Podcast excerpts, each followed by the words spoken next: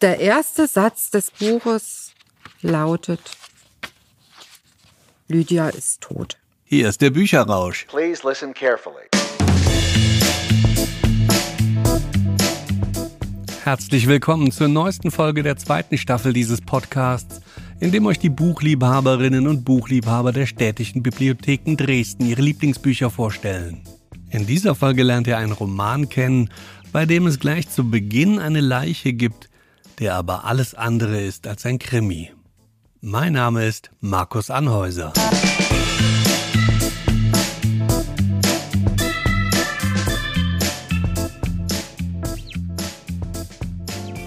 Mein Name ist Antje Recknagel. Ich arbeite mittlerweile seit 29 Jahren in den städtischen Bibliotheken Dresden und seit 2017 mit der Eröffnung der Zentralbibliothek im Kulturpalast im Bereich Schöne Literatur.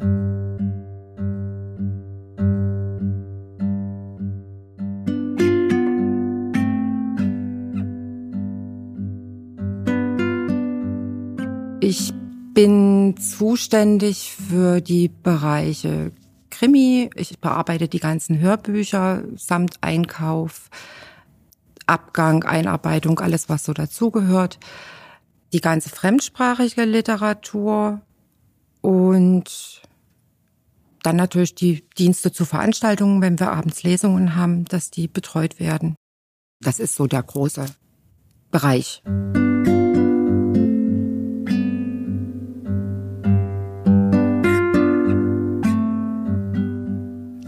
Ich habe mit Was ich euch nicht erzählte von Celeste Ing.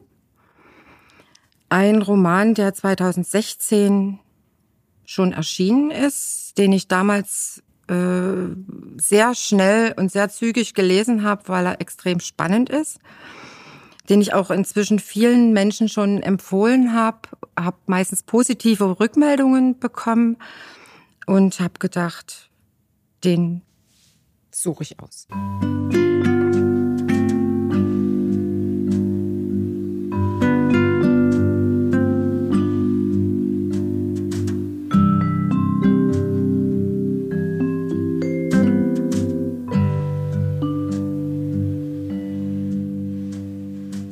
Celeste Ing ist eine US-amerikanische Autorin, die Englisch und kreatives Schreiben studiert hat Sie kommt aus einer Einwandererfamilie. Die Eltern stammen ursprünglich aus Hongkong, sind also nach Amerika eingewandert. Und das spiegelt sich auch ein bisschen in dem Roman wieder. Da geht es auch um eine Einwandererfamilie beziehungsweise um eine gemischte Familie. Ja, und deswegen denke ich, dass das unter Umständen vielleicht auch so ein bisschen biografische Züge haben könnte. Die Erfahrungen zumindest, die da in dem Buch beschrieben werden.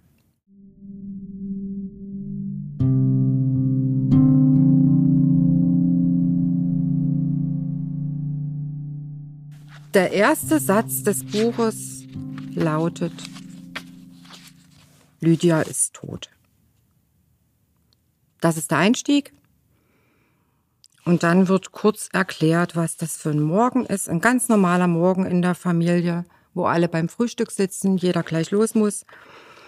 Und Lydia kommt nicht zum Frühstück. Und die Schwester denkt sich, hat sie es verschlafen? Der Bruder wundert sich, sie ist sonst immer sehr pünktlich. Die Mutter geht dann gucken, wo die Tochter bleibt und das Zimmer ist leer.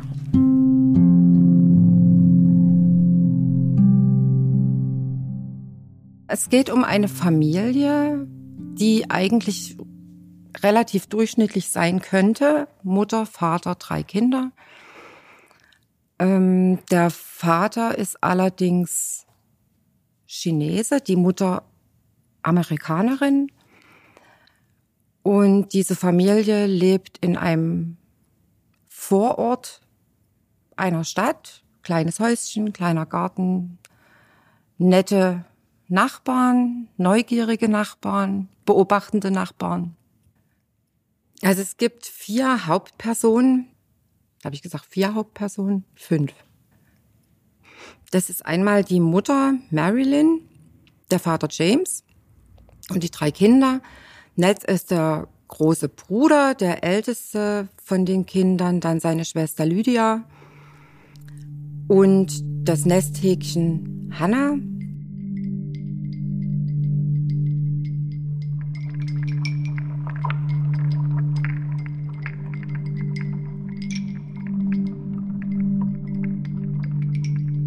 Also eigentlich geht es um Kommunikation innerhalb der Familie.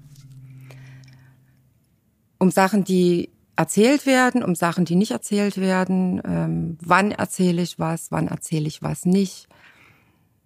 Habe ich geschwindelt, wenn ich was nicht erzählt habe? Was ist wichtig? Was muss man erzählen? Das andere große Thema ist das Ausgegrenztsein. Also wie, wie fühlen sich Menschen, die eigentlich nicht so richtig dazugehören? Also die Kinder sind sozusagen mit amerikanischer Mutter und mit chinesischem Vater aufgewachsen. Den Kindern sieht man das auch an. Die Kinder merken das auch in der Schule, im Freundeskreis, der mehr oder weniger vorhanden ist. Und das sind die zwei ganz großen Themen. Also einmal die Kommunikation in der Familie, wie werden solche Sachen dann verarbeitet, aber eben mit dem, mit diesem Migrationshintergrund.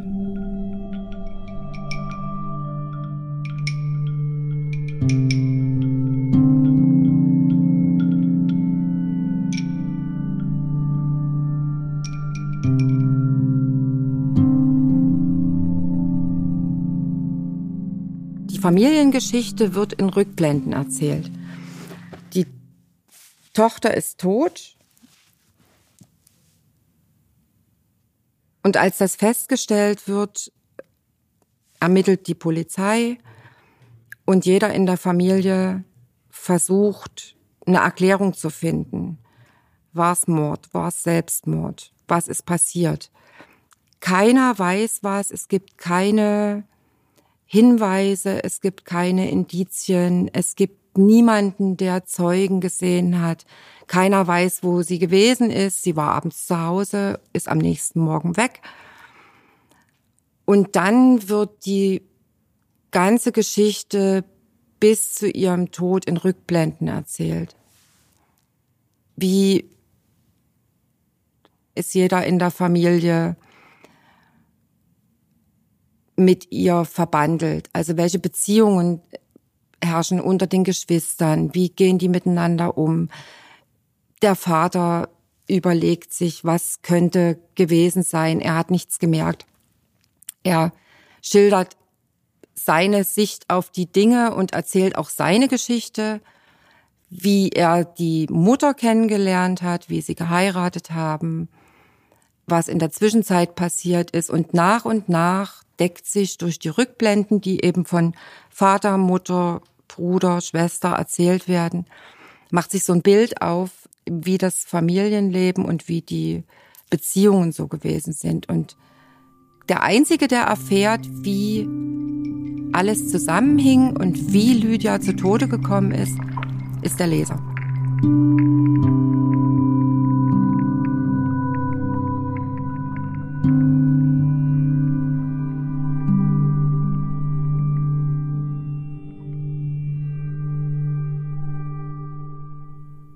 Ja, das ist die Stelle, als Lydia sich mit ihrem Freund Jack trifft. Wobei Freund jetzt nicht ganz das richtige Wort ist. Das ist ein Mitschüler von ihr, der permanent wechselnde Freundinnen hat, der eigentlich als Aufreißertyp bekannt ist und Lydia hat das ein bisschen forciert, ihn kennenzulernen. Er kommt mit dem Auto zur Schule immer und sie hat dann das mal so eingerichtet, dass er sie mit dem Auto mit nach Hause nimmt. Und äh, zwischen den beiden entwickelt sich sowas wie eine Freundschaft. Sie reden viel im Auto. Es, äh, sie sind nicht verliebt ineinander. Aber das ist der einzige Mensch bei dem sich Lydia auch mal aussprechen kann. Also indem sie einfach auch mal Probleme benennt, die sie mit ihren Eltern nicht bespricht, die sie mit ihren Geschwistern nicht bespricht, die sie eigentlich immer mit sich selber ausmacht, weil sie eben genau weiß, dass das nicht passt, wenn sie Probleme hätte, dass das zu Hause weggedrückt wird, weil eben so eine ganz große Erwartungshaltung da ist, dass sie alles super macht in der Schule, dass sie ganz tolle Noten hat, dass sie mal Ärztin wird. Ähm, die Mutter kümmert sich sehr drum, ständig die Hausaufgaben zu kontrollieren, ständig äh, nach den Noten in den Tests zu fragen und kommt eigentlich überhaupt nicht auf die Idee, dass irgendwas nicht stimmen könnte. Und mit Jack kann sie eben so über alles reden und so sitzen sie eben immer mal im Auto für Stunden und erzählen sich und reden miteinander und das ist für sie so ein bisschen auch ein Ventil und so das Gefühl stellt sich ein, sie ist eben doch nicht ganz anders als alle anderen, weil sie hat ja jetzt jemanden, mit dem sie sich nach der Schule treffen kann und mit dem sie auch reden kann. Also sie sitzen jetzt hier gerade im Auto und unterhalten sich und es kommt eben die Sprache drauf, dass er sie fragt, warum sie eigentlich blaue Augen hat obwohl sie doch Chinesin ist. Und ihre Begründung lautet, meine Mutter ist Amerikanerin. Jack fragt sie jetzt, dir ist klar, dass du das einzige Mädchen in der Schule bist, das nicht weiß ist? Ach ja, ist mir noch gar nicht aufgefallen. Das war eine Lüge. Selbst mit ihren blauen Augen konnte sie nicht so tun, als gehörte sie dazu. Ich wette, du und Ned seid wahrscheinlich die einzigen Chinesen in ganz Middlewood. Kann sein. Jack lehnte sich im Sitz zurück und strich über eine, kleine Delle im Plastikbezug des Lenkrads. Dann sagte er, wie ist das eigentlich so? Wie ist was? Lydia zögerte. Manchmal vergaß man es fast, dass man nicht so aussah wie alle anderen. Man hörte sich die Morgenansprachen an, gab im Truckstore einen Film zum Entwickeln oder packte im Supermarkt einen Karton Eier in den Einkaufswagen und fühlte sich genau wie jeder andere in der Menge. Manchmal dachte man überhaupt nicht daran. Und dann wieder spürte man, wie das Mädchen auf der anderen Seite des Gangs glotzte, wie der Apotheker gaffte, der Junge an der Kasse einen beäugte und man sah sich in ihren starren Blicken wiedergespiegelt fehl am Platz.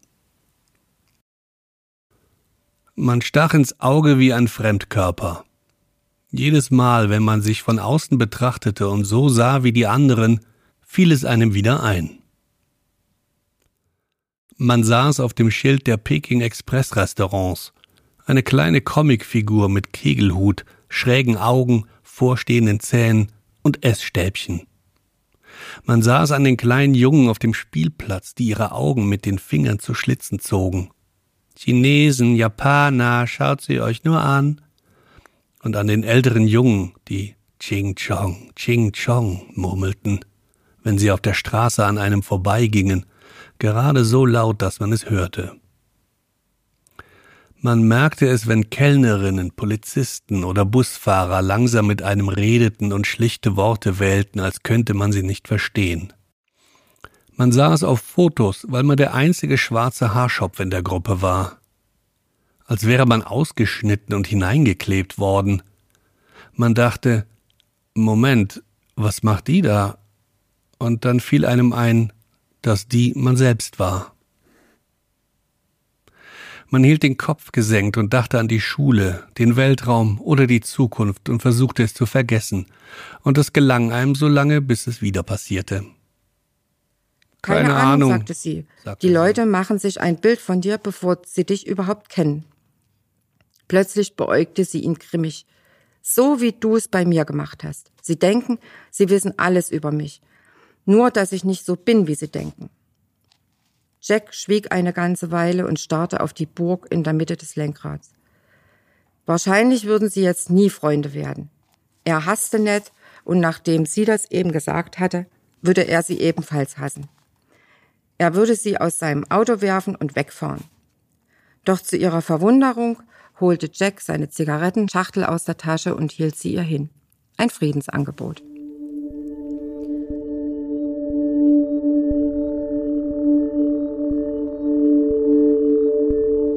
Stelle habe ich ausgesucht, weil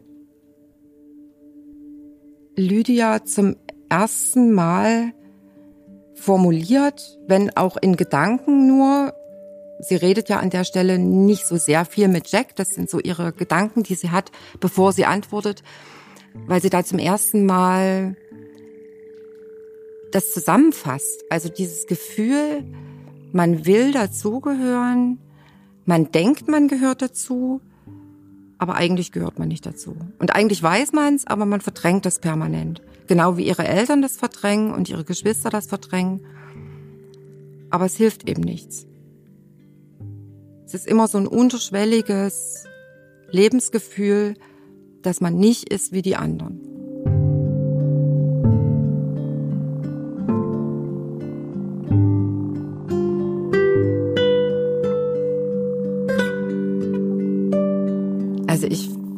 Finde es extrem gut, weil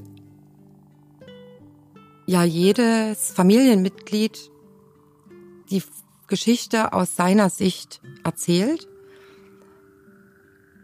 Das macht die Sache auch so spannend, dass man sich in jede Person hundertprozentig einfühlen kann. Also man wechselt mit dem Lesen selber auch die Person. Also man ist dann die kleine Schwester und guckt mit den Augen auf die Familie und man ist der große Bruder und fühlt sich zurückgesetzt von der Mutter und man ist der Vater, der zwar als Dozent an der Uni arbeitet und gefragt wird, warum unterrichtet ein Chinese amerikanische Geschichte? Solche Sachen. Und äh, das ist eben wirklich aus diesem Grund so gut erzählt, dass man eben in die Person sich einfühlen kann und immer wieder die Perspektive wechselt.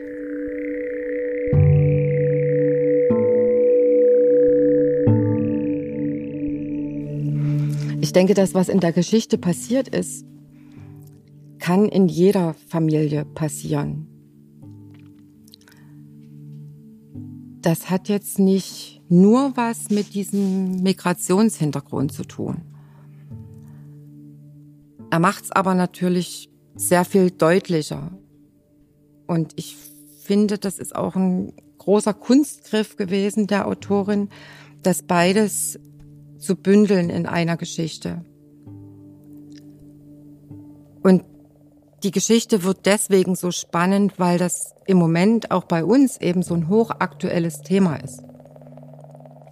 Also wir erleben jeden Tag Leute mit Migrationshintergrund, ob das privat ist, ob das bei den Kindern in der Schule ist, ob das hier in der Bibliothek ist, ob das Gäste sind bei uns, auf der Straße bei Partys. Also immer, an jeder Stelle. Und immer ist das so im Hintergrund und Rassismus ist ein ganz großes Thema.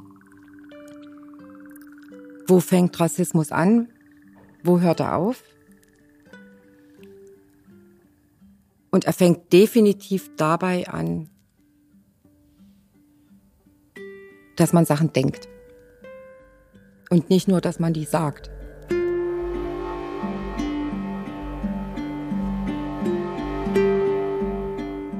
Das ist das eigentlich Interessante, dass im Verlauf des Buches die Frage, wie sie zu Tode gekommen ist, schon fast in den Hintergrund tritt.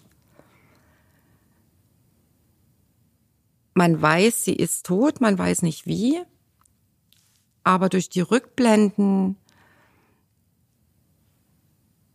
erfährt man was über die Familienentwicklung, über Ereignisse, die vor vielen Jahren passiert sind, die ihre Spuren hinterlassen haben in der Familie.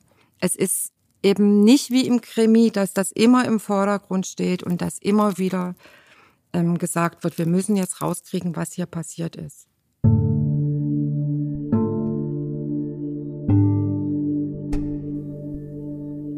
Man merkt nach dem Lesen des Buches, dass man doch ein bisschen achtsamer wird.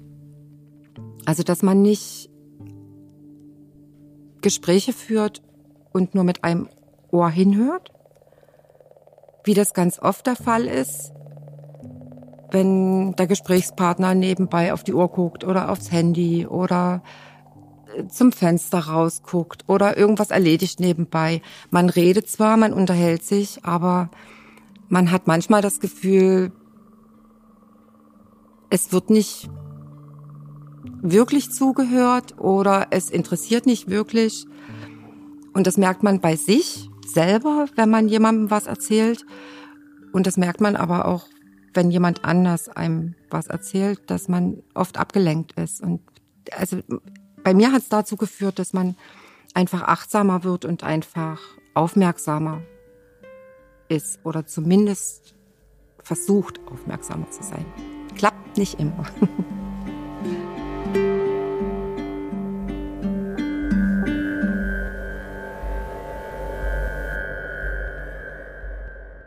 Das war Antje Recknagel, die euch Was ich euch nicht erzählte, der amerikanischen Autorin Celeste Ing vorstellte. Der Roman ist 2016 bei DTV erschienen und ihr bekommt das Werk sicher auch in eurer Bibliothek, egal wo ihr diesen Podcast hört. Wenn euch diese Folge gefallen hat, hört doch mal in die erste Staffel rein, wo euch Silke Rüger Ein Tag wie ein Leben von Nicholas Sparks empfiehlt. Man merkt halt auch jetzt, wenn die Kinder, sag ich mal, älter werden, man muss sich als Paar neu finden. Man darf nie, man muss aufpassen, dass man sich nie auseinanderlebt. Und man darf die Hoffnung der Liebe nie aufgeben. Also man muss um seine Liebe kämpfen. Und das ist eigentlich in dem Buch, kommt das wirklich zum Ausdruck. vor allen Dingen, wie er als Partner kämpft um sie.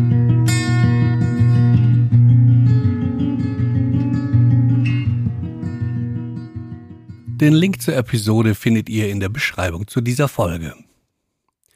Wenn ihr mehr solcher Leseempfehlungen hören wollt, abonniert einfach unseren Podcast und empfehlt ihn weiter. Das war der Bücherrausch mit Markus Anhäuser und Antje Recknagel. Bis zum nächsten Mal.